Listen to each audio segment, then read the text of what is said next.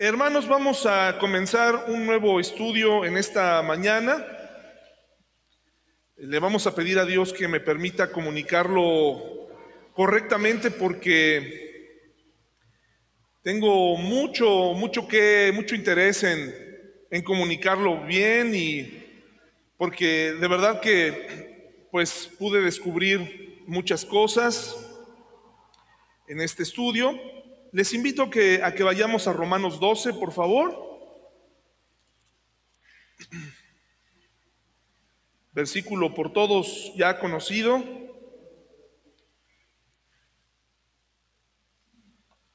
Romanos 12, versículo 1 y 2. Y vamos a hacer una oración para pedirle a Dios que bendiga este esta predicación y que salgamos pues edificados en esta mañana. Vamos a orar hermanos. Señor, muchas gracias por tu amor, tu misericordia, por cada participante del programa, porque nos permites alabarte, porque nos permites tener un lugar donde congregarnos. Ahora te pido, Señor, que esta responsabilidad que me toca de compartir tu palabra sea expuesta correctamente, con menos opiniones y más de tu palabra. En el nombre de Jesús nos ponemos en tus manos. Amén. Listo, hermanos y hermanas. Vamos a, acompáñenme por favor con su vista a leer Romanos 12 del 1 al 2. Dice, así que, hermanos, os ruego por las misericordias de Dios, que presentéis vuestros cuerpos en sacrificio vivo, santo, agradable a Dios, que es vuestro culto racional. No os conforméis a este siglo, sino transformaos por medio de la renovación de vuestro entendimiento para que comprobéis cuál sea la buena voluntad de Dios agradable y perfecta. Le voy a pedir, si no me equivoco, creo que Lilian tiene una nueva traducción viviente y quisiera pedirle, si la tiene, si nos puede leer estos dos versículos de Romanos 12, 1 y 2, Lilian, por favor.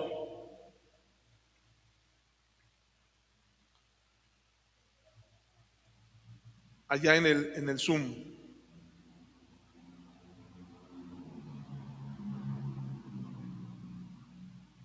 O a lo mejor no tiene esa versión, ¿verdad? ¿Alguien del Zoom que tenga una nueva traducción viviente? Yo la tengo, David, si quieres. Adelante. Por lo tanto, amados hermanos, les ruego que entreguen su cuerpo a Dios por todo lo que Él ha hecho a favor de ustedes, que sea un sacrificio vivo y santo, la clase de sacrificio que a Él le agrada. Esa es la verdadera forma de adorarlo. No imiten las conductas ni las costumbres de este mundo, más bien dejen que Dios los transforme en personas nuevas al cambiarles la manera de pensar entonces aprenderán a conocer la voluntad de Dios para ustedes, la cual es buena, agradable y perfecta. Muchísimas gracias, muchísimas gracias, Mayra. Gracias. Bueno, es importante hoy en día, eh, ya que estamos siendo bombardeados por muchas ideologías, por muchas opiniones y autores que pasan por cristianos y que vamos creyendo cosas que nos van indicando que nos van diciendo, por ejemplo, cosas que sutilmente creemos y que no necesariamente eh, las aprendiste o tal vez las aprendiste en una iglesia cristiana, pero no están en la Biblia. Por ejemplo, a ver, les voy a preguntar a ustedes, hermanos, así con toda sinceridad, les voy a leer unos pensamientos, unos textos, y ustedes me van a decir si son cristianos si son pensamientos cristianos o no lo son, ¿ok? O quién piensa lo contrario, ¿de acuerdo? Entonces, dice así, a ver, se los voy a leer y ustedes me dicen, eso como que no es cristiano o sí es cristiano. Dice, céntrate en lo que quieres. Si te centras en lo que quieres, podrás tener mayor claridad para conseguirlo. Mucha gente se centra en lo que no quiere y por eso cuando se le pregunta qué desea, no lo tiene claro. Sin embargo, hacer una lista de todo aquello que se quiere conseguir y olvidarse de lo que no se desea, será clarificador y se centrarán nuestras fuerzas en ello para conseguirlo. A ver, levanten eh, su mano quienes consideran que este es un pensamiento no cristiano. Es un pensamiento no cristiano. Ok, muchas gracias. El siguiente pensamiento, determina la calidad de tus pensamientos. Hay que valorar los pensamientos que se están teniendo con respecto a aquello que se quiere conseguir Aquí intervienen elementos como las creencias limitantes que suponen una limitación para lograr aquello que se desea. Dice, eh, la energía que se emite es idéntica a lo que se recibe. Si se tienen pensamientos positivos y motivadores, conformarán una gran base para conseguir lo que se anhela. Este es un pensamiento cristiano. A ver, levanten la mano. ¿Quién piensa que este es un pensamiento cristiano? Muy bien, el segundo es visualiza lo que el tercero es visualiza lo que deseas. Una de las cosas importantes que se pueden hacer para atraer lo que uno quiere es visualizarlo como si ya fuera real. Sentarse y pensar de forma detallada lo que se quiere conseguir para que ya empiece a formar parte de la propia realidad de la persona y determinar las acciones más adecuadas para poder conseguirlo. ¿Quién levanta la mano y me dice, ese es un pensamiento eh, no cristiano?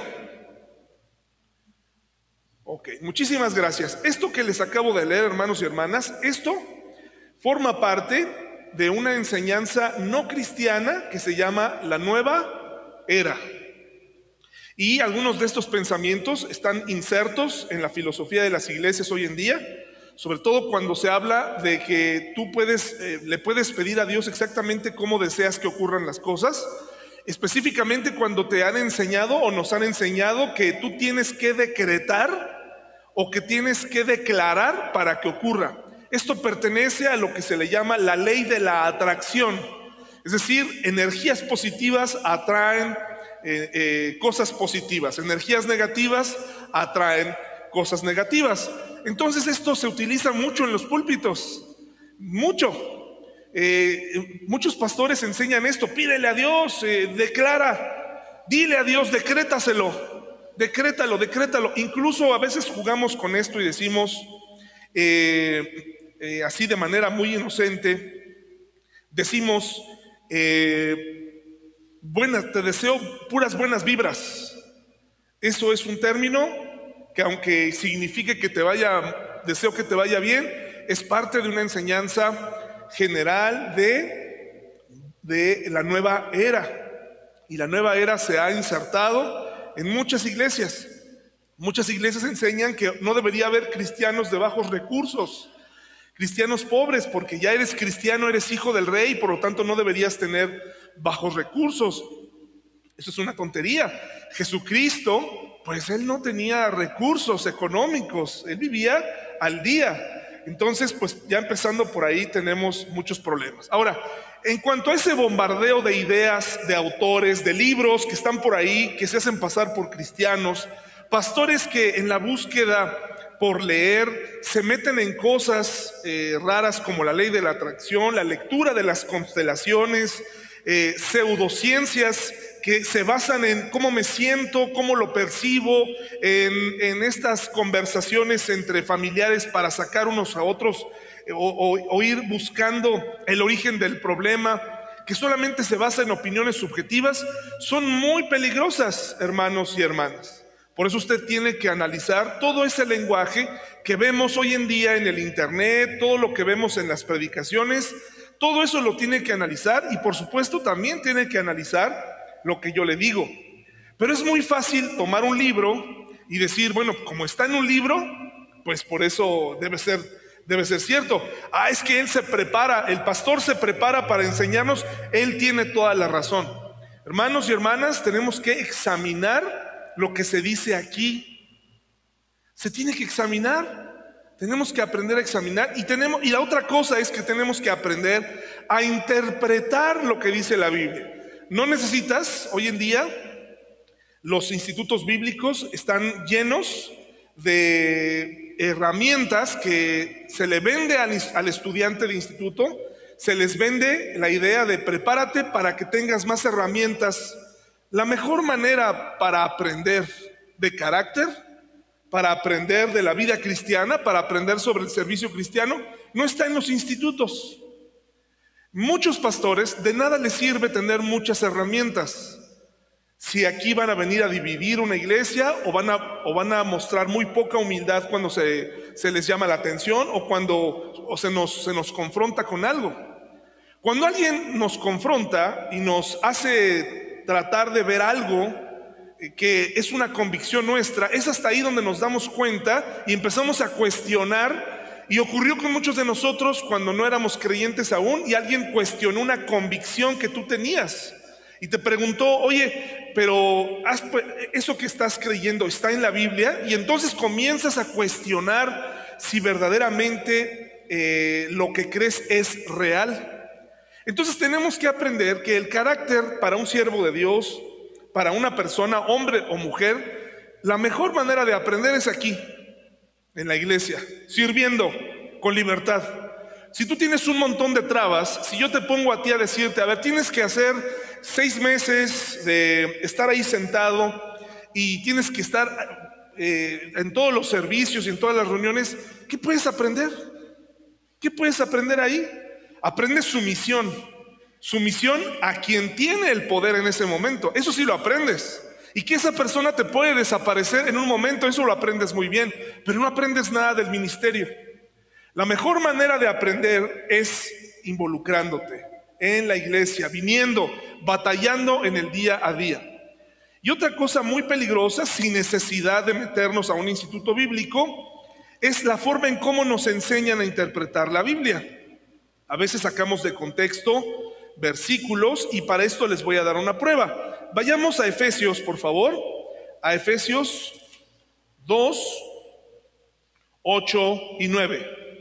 Y es que saben que, hermanos, hoy pude haber dado una introducción. Bueno, hoy traigo como 10 introducciones, como 10 conclusiones, pero vamos a dejar que el Espíritu Santo nos vaya guiando en este nuevo, en este nuevo estudio que vamos a estudiar hoy, que comenzamos hoy. Efesios 2, 8 y 9. ¿Ya lo tenemos? Fíjense que hay una corriente eh, muy dominante en el mundo, que no voy a entrar en detalles, ya hemos hablado, me obsesioné con esa doctrina durante un par de años o tres, y esa doctrina se le llama la predestinación.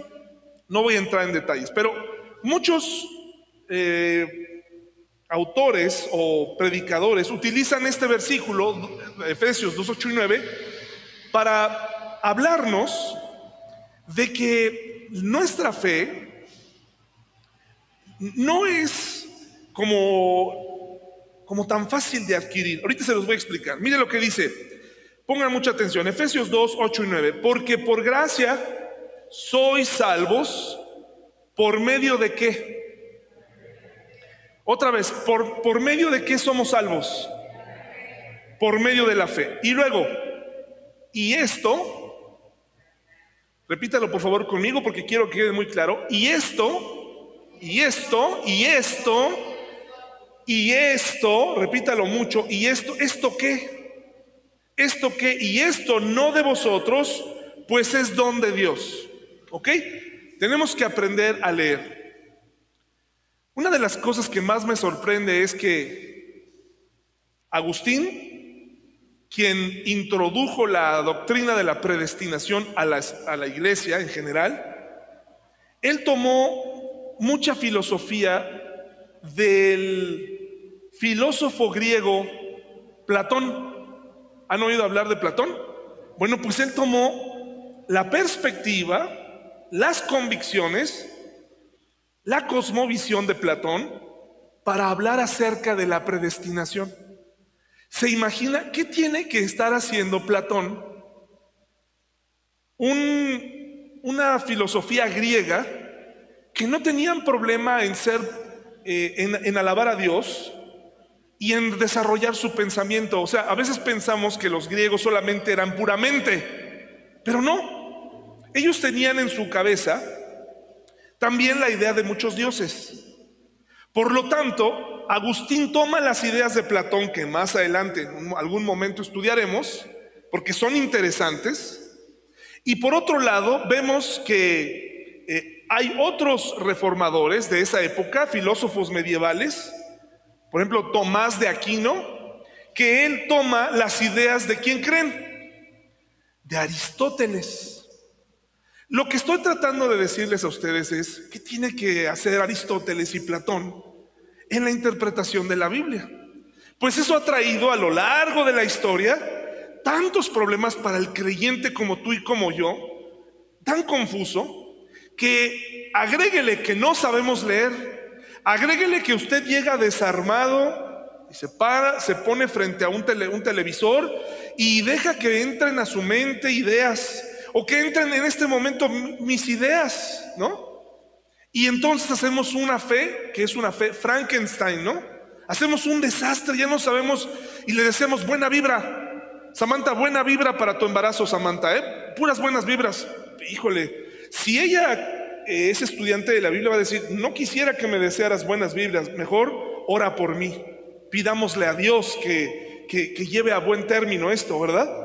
Pero este versículo, fíjense cómo algunos lo leen.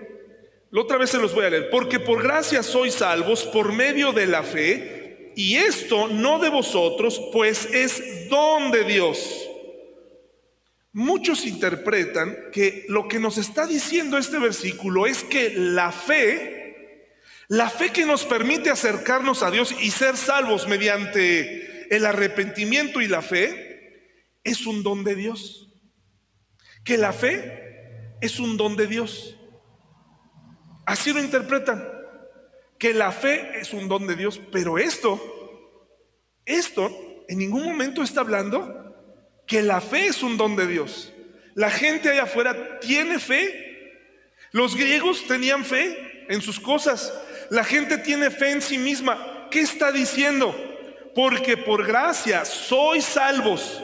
Sois salvos por medio de la fe. Dice, y luego dice, y esta, esta, no de vosotros, esta fe, y esta fe es un don de Dios, así dice. Y esto, el hecho de ser salvos, es un don de Dios, no la fe. Y de ahí se han derivado grandes eh, debates, problemas, en donde le puedes decir a la gente, lo que pasa es que tú no tienes fe, no puedes ser salvo porque Dios no te ha dado la fe. ¿Se imagina que, cómo cambia un texto? Es que Dios no te ha dado la fe. O sea, pues es que hay, que pedirle a Dios que te dé el don de la fe. Pero no está hablando de eso. Está hablando del don de la salvación, es muy diferente. Entonces cuando una persona dice, yo quiero ser salvo, y le vas a decir, no se puede porque tienes que tener el don de la fe. Al contrario, le puedes decir, tienes que tener fe y arrepentirte de tus pecados. ¿Por qué leímos Romanos 12 del 1 al 2? Porque tiene que cambiar nuestra forma de pensar lo que nos está diciendo Romanos 12 del 1 al 12 dice, no te amoldes, cambia tu forma de pensar, porque afuera hay muchas filosofías que están hechas para confundir. Eh, autores que utilizan la Biblia cuando les conviene, los autores de la nueva era, los autores de estas filosofías que suenan muy lindas, eh, niegan que la Biblia sea un libro divino. Lo niegan pero curiosamente lo utilizan cuando les conviene citándolo. Citando a Jesús como por ejemplo aquellas frases donde dice que por tus palabras serás condenado o serás salvado. Dicen, ahí está. Pero entonces volvemos a lo mismo. ¿Es la Biblia la palabra de Dios o no? Y para ellos dicen no lo es cuando, cuando no les conviene. Bueno, pero ese no es el estudio de hoy, esa es la introducción. Esa es la pura introducción y ya llevamos 20 minutotes. Entonces le voy a pedir que ahora sí vayamos a nuestro estudio, porque yo los quiero invitar a que Dios cambie nuestra manera de pensar a través de eh, el libro de Hebreos. Y que vayamos al libro de Hebreos ahorita mismo, lo vamos a estudiar. Es un libro increíble, precisamente escrito en una época para advertirle, el, el autor de Hebreos tenía la urgencia, la necesidad de hablarle a un grupo similar a este y decirles, oigan, tengan cuidado, hay gente, hay, vendrán cosas.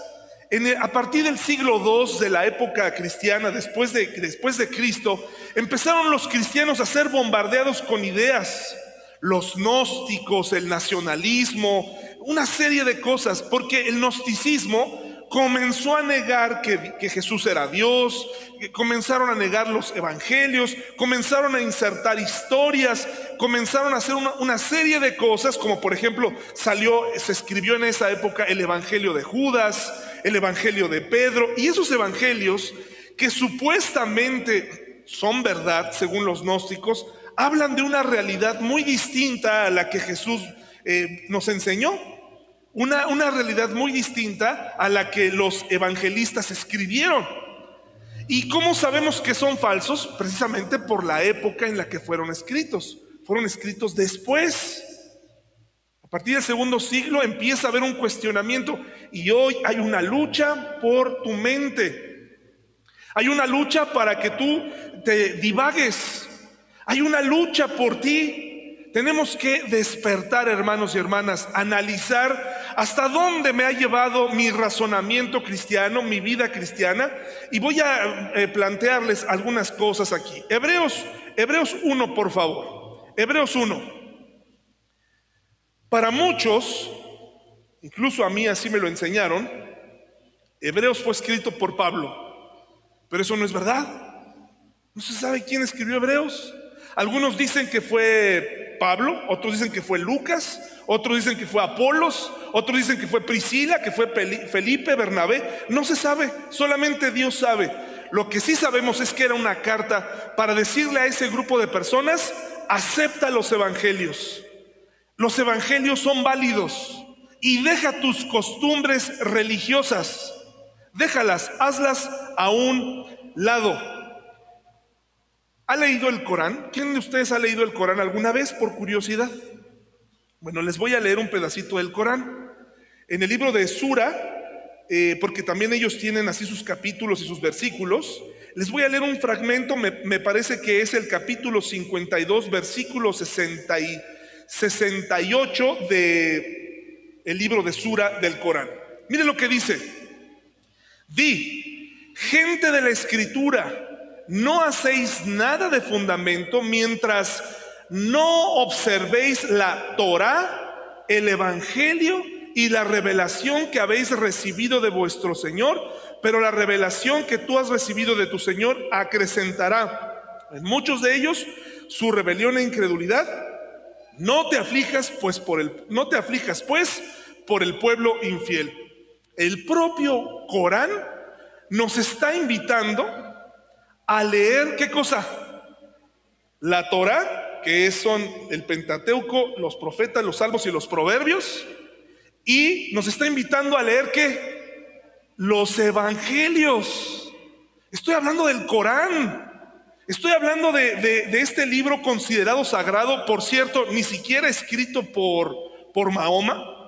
Es un compendio de ideas, eso sí es un compendio de ideas, que nos invita a buscar en el Evangelio. ¿Se da cuenta de la, de la profundidad? Los evangelios, la palabra de Dios, tiene poder. Observa tu Biblia. Ahí, mira, ahí donde está. No importa si está viejita. Voltea a ver tu Biblia. Ojéala. Tómala tantito.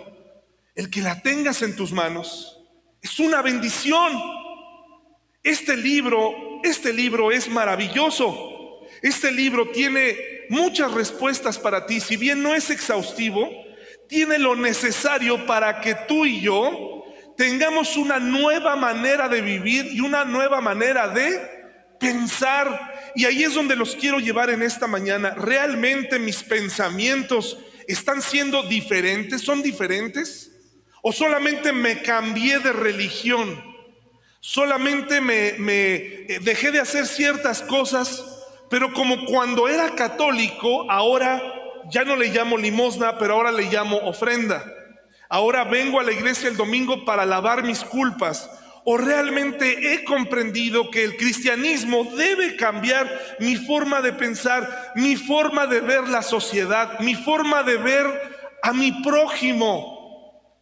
De ahí que es inútil que muchos de nosotros seamos cristianos y aún no nos demos cuenta de las desigualdades sociales, que no nos demos cuenta o que sigamos este camino de, o, estemos formándonos en este mismo molde de consumismo, en este humanismo donde me tengo que, donde yo y mi pensamiento y mi vida es lo más importante, donde el hombre es la medida de todo, el hombre y la mujer actual. Mire, les voy a leer este librito que les voy a recomendar más adelante, se llama Posmodernidad y Fe escrito por Theo Donner, les voy a leer un pedacito. Dice, la ciencia se guía por lo que el hombre observa con sus propios sentidos y por lo que concluye a partir de su propia razón. Es decir, el hombre y la mujer son el centro. La democracia es la estructura política que permite que cada persona tenga el poder de decidir el gobierno de su país Democracia habla del pueblo soberano, significa que somos dueños de nuestro propio destino. Todo gira en torno al hombre. Todo gira en torno al hombre. Suena como aquella ocasión en la que el pueblo de Israel le dijo a Dios, ya no queremos tener un, no tenemos, ya no queremos tenerte como Dios o como rey, queremos un rey de carne y hueso. Por eso es que la democracia falla vez tras vez porque está manejada. ¿Por quiénes? Por los hombres. Eso no quiere decir que no vas a ir a votar, pero sí tienes que saber que hay muchas cosas, muchas cosas en la historia de nuestro país y en el mundo que salen mal, no porque Dios eh, le guste ver la pobreza, sino porque los hombres han tomado ese lugar que le correspondería a Dios. La doctrina económica desde el tiempo de Adam Smith, que es considerado el padre de la economía moderna, etcétera, es que cada uno debe buscar su propio interés económico porque buscándolo estará beneficiando a la sociedad. Es esta la teoría fundamental del capitalismo que hoy se llama neoliberalismo. Muy de moda en última, últimamente, ¿no? Que se escucha. Pero el cristiano tiene que saber todo esto. Usted no puede ser ajeno de dónde vienen todas estas teorías, porque usted y yo nos hemos convertido en capitalistas. Y la iglesia y la Biblia nos enseña que tenemos que ver por nuestro prójimo. ¿Cuándo fue la última vez que usted vio por su prójimo? No, no que vio por, por el pastor, porque yo les agradezco en lo que se refiere a mi vida y a la vida de mi familia, más de uno ha levantado la mano en el pasado, pero yo no soy el único prójimo, o sí, hermanos o hermanas. No, la gente que está al lado de ti y la gente que está afuera, fuimos llamados a dar. Por eso es el cristiano no se puede acomodar en, ah, perfecto, que viva la desigualdad, que viva, porque eso se centra en el hombre. Y la Biblia nos ha dicho que tenemos que tener una nueva forma de pensar. El arte, que en siglos pasados se enfocaba temas religiosos y bíblicos, ahora se centra en la realidad del ser humano. Se centra en quién lo pintó, ¿no? No en lo que está ahí. Y es lo mismo que está pasando en, en muchos institutos. La gente se centra ya nada más en sus habilidades, en lo que puede, las herramientas que puede tener para llegar a los demás, pero muchos estudiantes de instituto y siervos se han olvidado de por qué lo están haciendo. La causa se olvidó. La historia es la historia del progreso humano, la tecnología es el dominio del ser humano sobre la naturaleza. ¿Se da cuenta, hermano y hermana, la responsabilidad que tenemos tú y yo de conocer el único libro sin errores? El único libro en donde los hombres fueron usados por Dios, pero que tiene tanta información para ti y para mí. Y por eso Hebreos tiene mucho que ver con nosotros. Vivimos en una época en donde, así como ellos se confundían y decían, aceptaré los evangelios, que empezaban a formarse, a, compilarse, que empezaban a enseñarse. Hebreos es el, libro de la Biblia que nos invita a no dejar de congregarse, que nos invita el autor, sea quien haya sido, nos dice, no dejes de congregarte como algunos tienen por costumbre. Es el libro de Hebreos que nos lo dice. Es el libro de Hebreos que nos hace ver Tienes que estar dispuesto a hospedar, a dar, a desprenderte. Escucha bien, no estoy hablando de mí, no estoy hablando hacia mí, estoy hablando mutuamente. Porque dice, porque puede ser que sin saberlo lleguemos a hospedar ángeles, es decir, abre la puerta de tu casa y atiende y busca las necesidades de los demás y está atento en que sea una comunidad que se ayuda, como si estuvieras hospedando a un ángel, ¿te imaginas? Ese libro de Hebreos poderoso en ese sentido que nos habla a los cristianos, aunque en este caso llamado Hebreos, porque está dirigido a los judíos que estaban dispersos, que estaban confundidos y que decían, para mí es más seguro, creo en Jesús, pero tengo mis dudas, voy a regresar mejor al judaísmo a, ofrecer sacrificios. Por eso es Hebreos quien nos habla que Jesucristo es el único sacrificio y que además no solo es el único sacrificio, sino que es el único sacerdote apto. Pero vayamos a leer Hebreos, hermanos. Y lo vamos a leer juntos, ¿de acuerdo? Como hace mucho que no lo hacíamos. Voy a leer, eh, eh, vamos a leer para que los hermanos del Zoom no lo dejen de leer, lo voy a leer con ustedes y, ustedes, o sea, juntos al mismo tiempo, no uno y uno, porque si no ellos se van a perder algún un pasaje porque no lo van a oír, ¿de acuerdo? Concéntrese en Hebreos, hermanos, concéntrese en Hebreo, en Hebreos, porque aquí nos está invitando, evita especulaciones. Regresa tu mirada a Jesús. Busca a Jesús. Búscalo y míralo solo a él. Vamos a leerlos, hermanos, todos juntos. Déjenme tomarme un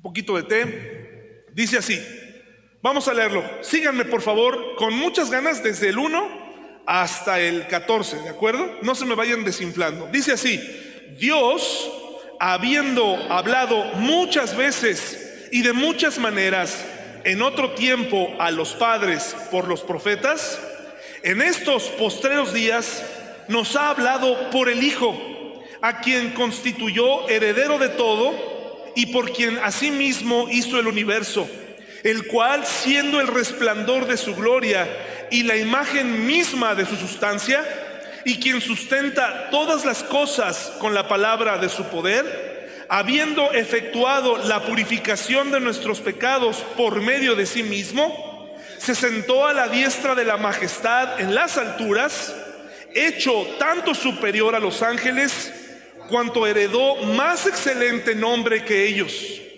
Porque ¿a cuál de los ángeles dijo Dios jamás, mi hijo eres tú, yo te he engendrado hoy y otra vez yo seré el padre y él me será a mi hijo? No son, perdón, y otra vez cuando introduce al primogénito en el mundo dice, adórenle todos los ángeles de Dios. Ciertamente de los ángeles dice, el que hace a sus ángeles espíritus y a sus ministros llama de fuego. Mas del Hijo dice, tu trono, oh Dios, por el siglo del siglo, cetro de equidad, es el cetro de tu reino. Has amado la justicia y aborrecido la maldad, por lo cual te ungió Dios, el Dios tuyo, con óleo de alegría, más que a tus compañeros. Y tú, oh Señor, en el principio fundaste la tierra y los cielos son obra de tus manos. Ellos perecerán, mas tú permaneces y todos ellos se envejecerán como una vestidura y como un vestido los envolverás y serán mudados, pero tú eres el mismo y tus años no acabarán. Pues, ¿a cuál de los ángeles dijo Dios jamás, siéntate a mi diestra? hasta que ponga tus pies por estrado, a tus enemigos por estrado de tus pies? ¿No son todos espíritus ministradores enviados para servicio a favor de los que serán herederos de la salvación? En primer lugar, el autor o inserto en este capítulo nos habla y hace una diferencia entre Jesús y quiénes y los ángeles. En este mundo la gente está deseosa de protección. La gente quiere protección.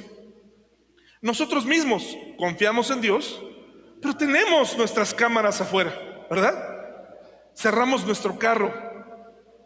Aquí, este mundo ha enseñado, quién sabe de dónde, que hay un ángel guardián, ¿verdad? O incluso algunos se amparan bajo la sombra de los ángeles, ¿sí o no? Filosofías. El ángel, mi ángel de la guarda está aquí. Cuando alguien muere, ya tienes otro angelito cuidándote. ¿No te, no te cuidó en tierra y te va a cuidar desde los cielos? ¿Cómo funciona eso, verdad? Ya tienes otro angelito, otro angelote, dicen. Los ponen a jugar fútbol, son músicos nuestros fallecidos, ¿no? Este, son, hacen lo mismo que hacían aquí y son mejores personas y ahora nos cuidan. ¿De dónde sacaron esa información? No lo sabemos. No lo sabemos. Enseñanzas falsas. Y nos hablan de los ángeles. ¿Los ángeles existen, hermanos y hermanas? Sí existen. Y aquí nos describe para qué están. Ministra, incluso, y ya Vania ya volteó a, a ver a Eleazar como diciendo, eres tú. Tú eres mi ángel, Eleazar. Ay, de veras. No es así, ¿eh? Los ángeles existen, pero son ministradores, son siervos. Los ángeles en la Biblia, hermanos y hermanas, no aceptaban de ninguna manera que alguien se postrara delante de ellos. Jamás, jamás. ¿De dónde saldría la idea que yo necesito ampararme bajo las alas de Gabriel o del arcángel Miguel. O, ¿De dónde salió eso? Eso es una idea tradicional de algún, de alguien que, que le caían bien los ángeles. Pero los ángeles nunca aceptaron eso.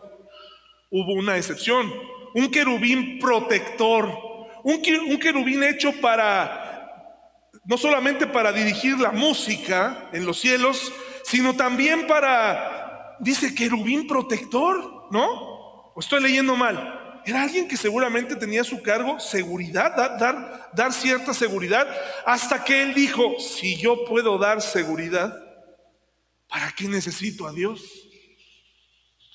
Un pensamiento muy humano en un ser espiritual que nos llega a pasar por la mente a los hombres, nada más que aquí se llama como machismo, ¿no?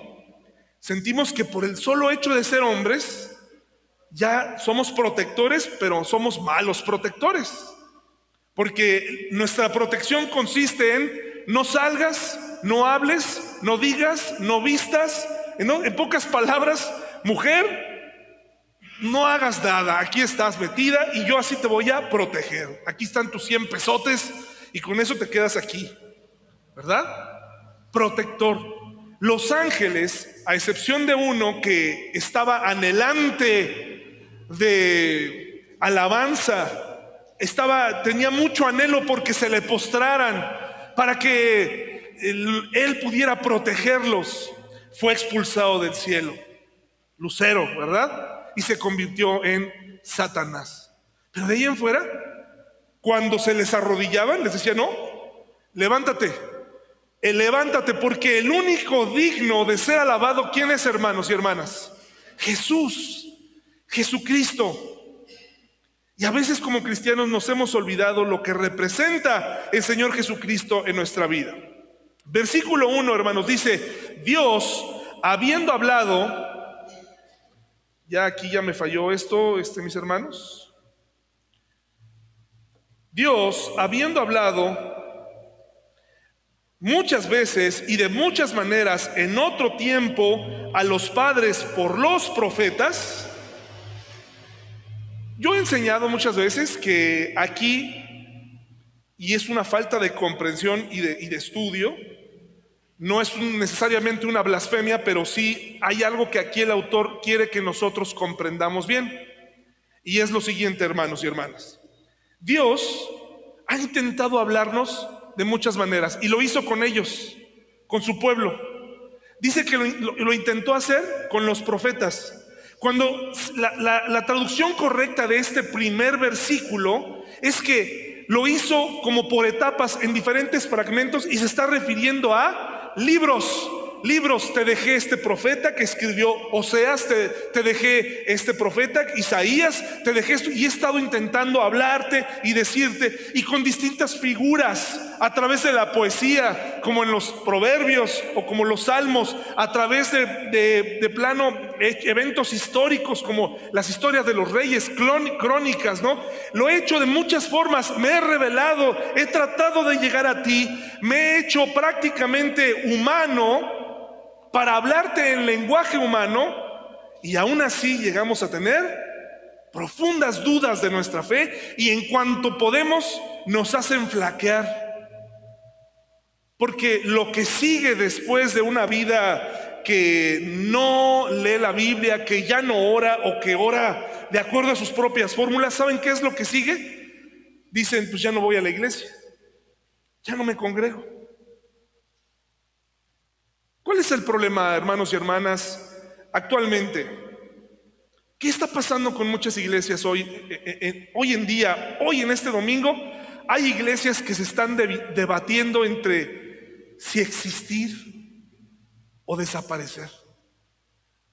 Muchos pastores que, que se están preguntando hoy, ¿mi iglesia seguirá adelante?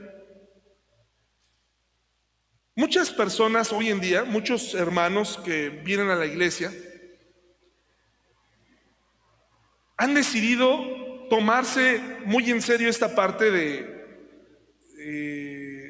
de no venir. Hay, personas que estaban tomando sana distancia de la iglesia desde aún antes que viniera el coronavirus.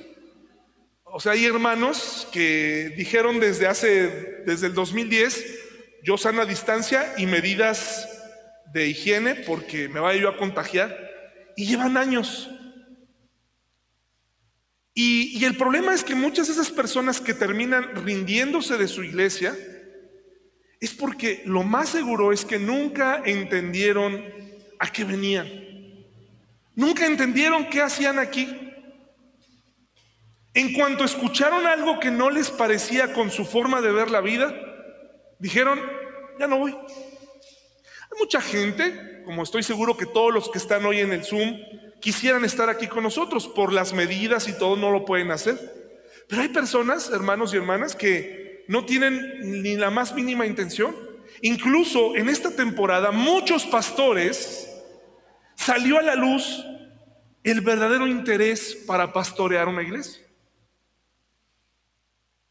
Los motivos económicos.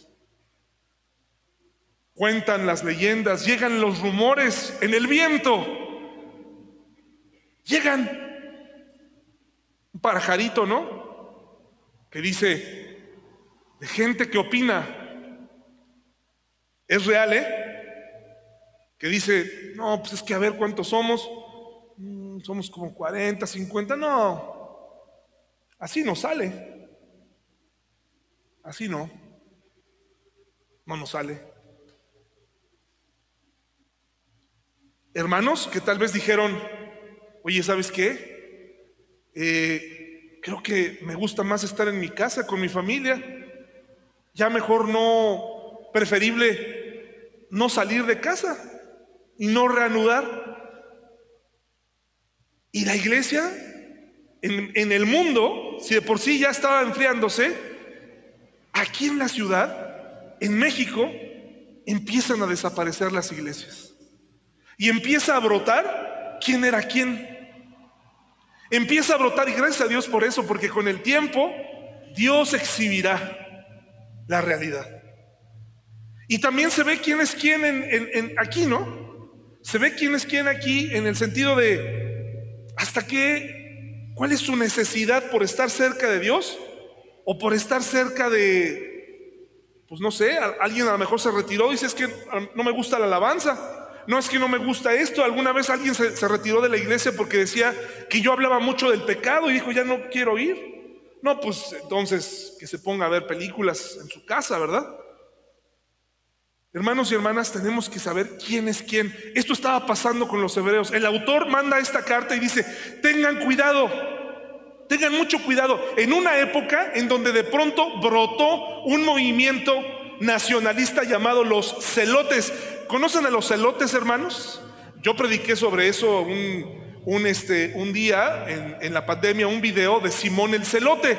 Y una de las cosas que me parece muy triste, francamente, y por eso ya en cuanto pueda me voy a salir de YouTube, porque corazón que no ve, corazón que no siente, Eh, eso no sé en qué parte de la Biblia está, creo que no está ahí, pero eh, es muy triste porque da muchos datos que, yo no quisiera saber.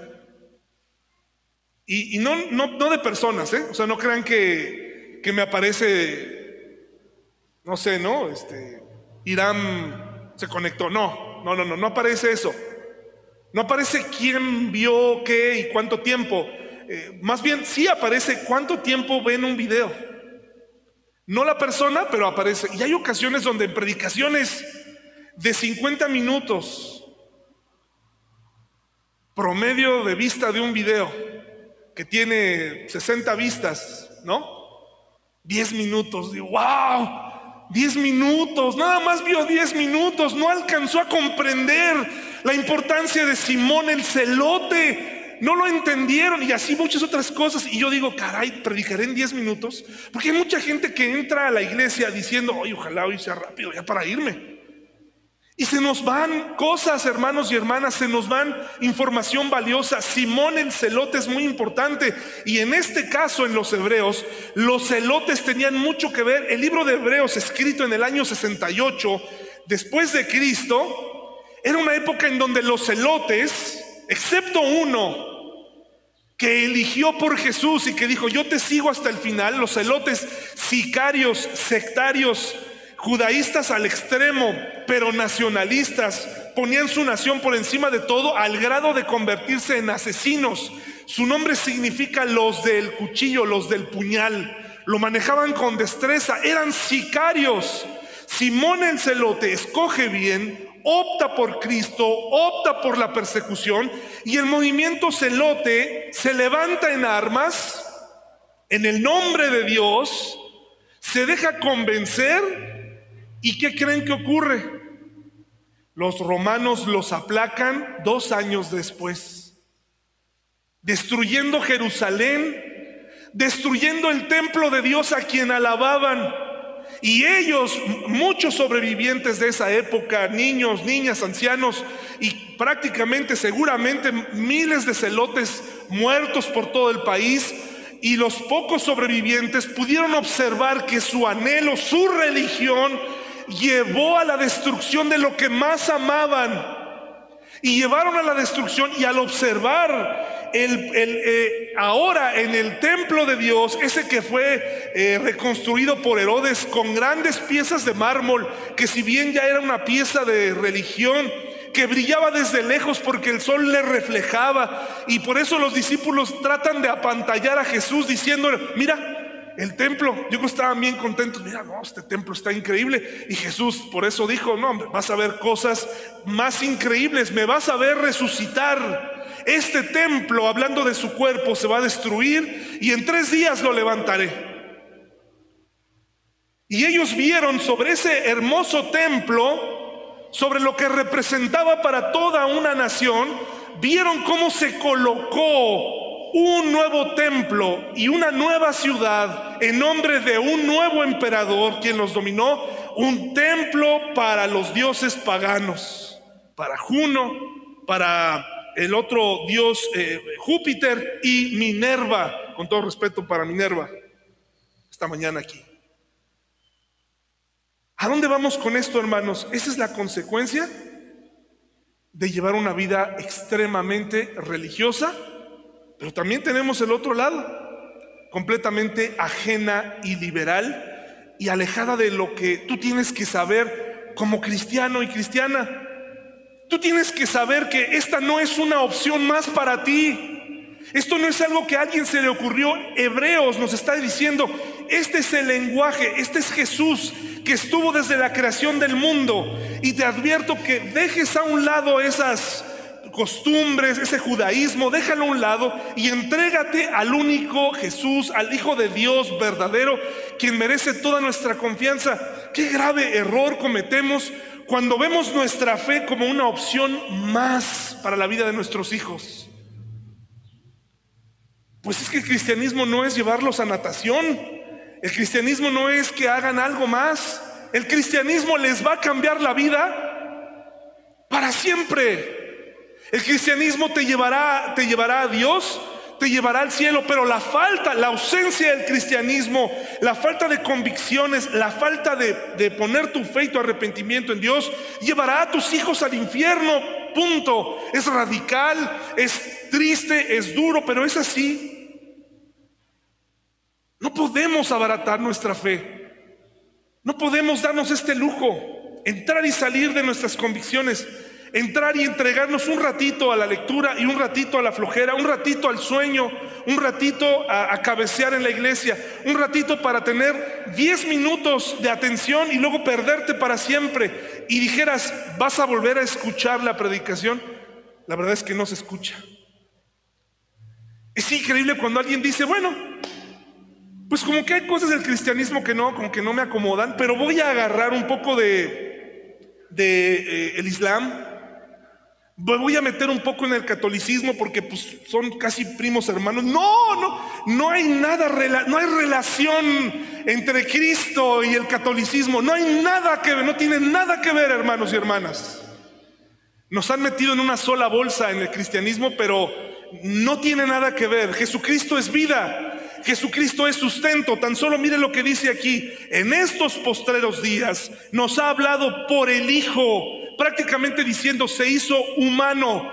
Ya no nos está hablando de otra forma, nos está hablando a través de Jesús. En otras palabras, dice, ve a Jesús y ve todo lo que hizo, a quien constituyó heredero de todo y por quien asimismo hizo el universo, el cual, siendo el resplandor de su gloria y la imagen misma de su sustancia y quien sustenta todas las cosas con la palabra de su poder, habiendo efectuado la purificación de nuestros pecados por medio de sí mismo, se sentó a la diestra de la majestad en las alturas, hecho tanto superior a los ángeles, cuanto heredó más excelente nombre que ellos. Hermanos, necesitamos cambiar nuestra, nuestra forma de ver a Jesús aún siendo cristianos, tenemos que aprender a observar su vida y, reflexionar sobre si realmente estamos viviendo como Él. Si realmente, empezando por mí, hemos hecho a un lado nuestra carrera por el consumismo porque hoy estamos viviendo en una época donde la razón está por encima de la fe. Está por encima. La razón está por encima de la fe. Ya no hay convicción cristiana. No hay convicciones cristianas. Lo mismo puedes estar aquí hoy y mañana embriagarte. Lo mismo puedes estar aquí hoy y mañana ser violento con tu esposo o tu esposa. Lo mismo puedes estar aquí y mañana convertirte en alguien totalmente ajeno a la fe. ¿Han escuchado de esos cristianos que de pronto dicen, ya dejó de ser cristiano? Ya, ya, ya dejó. Yo en lo personal pienso que tal vez nunca lo fue. Que tal vez muchas personas, artistas, que de pronto salen a la luz para algunos jóvenes aquí o de mi generación, saben que en mi época hubo un grupo muy famoso de música rock que se llamaba, se llama Korn. Hace como 20 años más o menos, hace como 15 años, uno de sus miembros se convirtió al cristianismo. Y para muchos fue, wow, ¿no? Eh, un rockero para Cristo. Me dediqué a observar a lo largo de su vida. Cada vez que escuchaba una nota de él, escuchaba y yo decía, a ver, ¿qué está pasando en su vida? Y más allá de pues que no se quitaba sus tatuajes porque ya es muy difícil de quitar, estaba lleno. Pues dejó las drogas. Eh, pero él regresó a su banda original de la que se había separado. Y en una entrevista le preguntaron, en, lo secular, le dijeron, oye, sabemos que los cristianos pues se les enseña o aprenden que tienen que cuidar lo que dicen, lo que hablan. ¿Por qué sigues usando malas palabras? ¿Por qué, sigues eh, aceptando tocar en un grupo que hace esto y aquello? Y lo que él respondió fue, es que las groserías son pues parte como del espectáculo. Más tarde seguí observando, eh, eh, escuchando lo que él tenía que decir. Y hace poco, hace como dos meses, salió a decir que había tomado demasiado en serio el cristianismo, que lo había tomado en un extremo y que ahora ya, eh, pues sí era cristiano, pero ya no tanto. O sea, que ya había encontrado, según él, un balance. Nunca llegó ahí realmente. Hermanos, pasan los días, vamos de domingo en domingo, y me temo que lleguemos al punto de que vayamos de pandemia en pandemia. Nuestras iglesias se van a extinguir porque no conocemos la Biblia, porque nos vamos a desanimar a la primera de cambio, porque no vamos a poder contra la adversidad, porque no nos gusta congregarnos, porque no nos gusta cantar, porque vamos a estarle buscando pretexto a todo, porque nadie nos ha nombrado entre nosotros auditores, si bien yo no me soy el más grande predicador de los tiempos, ni necesitas tomar cada domingo una porción y llevarla y trasladarla a tu vida y aplicarla y, tiene que comenzar a cambiar esta manera de pensar porque en esta época estamos viviendo en la época del consumismo, del hedonismo, el deseo por el placer, evitar lo que nos confronta, evitar las lecturas, evitar los momentos incómodos que nos hagan sentir, que nos confronten. Estamos viviendo en una sociedad que ya queremos evitar todo eso en una época nihilista donde ya no hay tampoco lo que se le conoce como valores, los juegos eh, tétricos que juegan algunos de nuestros jóvenes más pequeños, que son terribles. Entonces, hermanos, ¿qué haremos? Vamos a ponernos de pie, por favor, y vamos a terminar con estos únicos y últimos versículos y una reflexión acerca de nuestro Señor Jesucristo. Dios, habiendo hablado de muchas maneras, nos ha dejado su palabra. Qué bendición es contar con diferentes versiones de la Biblia, hermanos. Qué bendición. Uno de los ejercicios más agradables que hemos tenido en nuestra iglesia es el poder experimentar con la nueva traducción viviente. Y en lo personal, ahora después de usarla desde hace cinco años más o menos en la iglesia, yo tengo mi punto de vista de esa versión. Y seguramente usted ya tiene el suyo. Pero ¿sabe qué es lo más importante? Que ya no tenemos pretexto para decir, es que no la entiendo. Es que crecí, a lo mejor mi generación sí, porque además en mi generación se nos decía que la Reina Valera 1960 era la versión correcta. Y entonces, aunque hubiera otras, pues cuidadito y las consultadas. Y por ahí mi, papá nos llegaba a acercar eh, la, versión Dios habla hoy.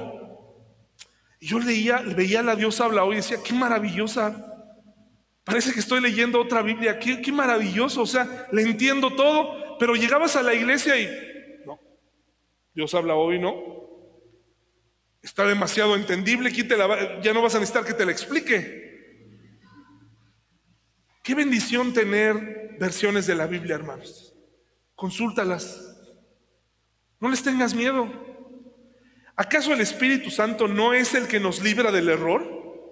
¿Qué no mora el Espíritu Santo en ti para darte cuenta que a lo mejor una traducción no es? Este mismo dogma ocurrió con la versión de la Biblia King James en Estados Unidos, una versión anterior, no, no es la nueva. Muchos jóvenes crecieron con ella. Una ex eh, fanática de la nueva era que he estado consultando y ahora cristiana y apologista, vivió exactamente lo mismo que muchos de nosotros hemos vivido. Dijo, no le entendía nada. No la entendía porque estaba escrita en algunos pasajes, eran difíciles. Hermano y hermana, toma tu Biblia, consíguete una versión, compara los versículos y comienza a cambiar tu forma de pensar. Comienza a cambiar tu manera de pensar. Vimos que no nos debemos adaptar al nuevo molde, al molde del mundo, que tiene que cambiar nuestra forma de pensar. Metanoia dice ahí, cambio aquí. Analizo si Jesús realmente me pidió esto o me pidió aquello, o si me lo está pidiendo un hombre o quién me lo está pidiendo. Es momento de despertar, hermanos y hermanas. Nuestra iglesia, por, por la gracia de Dios, está viva aún, pero no podemos ser los mismos que como cuando estábamos antes de la pandemia, no podemos ser los mismos. Tenemos que avanzar, tenemos que seguir, eh, eh, recordar por qué estamos aquí. ¿Por qué? ¿Cómo es que nos llegó la Biblia? Valorar cada momento, cada reunión, empezar a crecer, renunciar a muchas cosas que sí son placenteras, pero que no nos han traído más que tristeza. He decidido convertirme en un predicador que en vez de dar tantas respuestas empieza a dejar más preguntas. Y a lo mejor hoy te vas a ir y vas a decir, pues, entonces ¿en qué pienso? Qué bueno, de eso se trata. Piensa en lo que hablamos hoy y estudiemos Hebreos juntos, que es increíble. Vamos a orar, hermanos. Gracias, Señor, porque tú enviaste a tu Hijo a morir por nosotros, porque en Él eh, está todos los mismos atributos que, que tú tienes, Padre. Tú lo enviaste a hablarnos, tú lo enviaste a vivir y tenemos sus enseñanzas, su vida, su muerte y su resurrección. Te pido por mis hermanos que podamos ver más allá que no eh, nos conformemos con un poco de Biblia, solamente dominical, que no nos conformemos con ser solamente buenos cristianos, sino que vayamos más allá y que comprendamos que necesitamos cambiar de mente en muchas cosas y dejar atrás la religión. En el nombre de nuestro Salvador Jesucristo, amén. Muchas gracias por su atención, hermanos. ¿Pueden quitarse un momentito su este?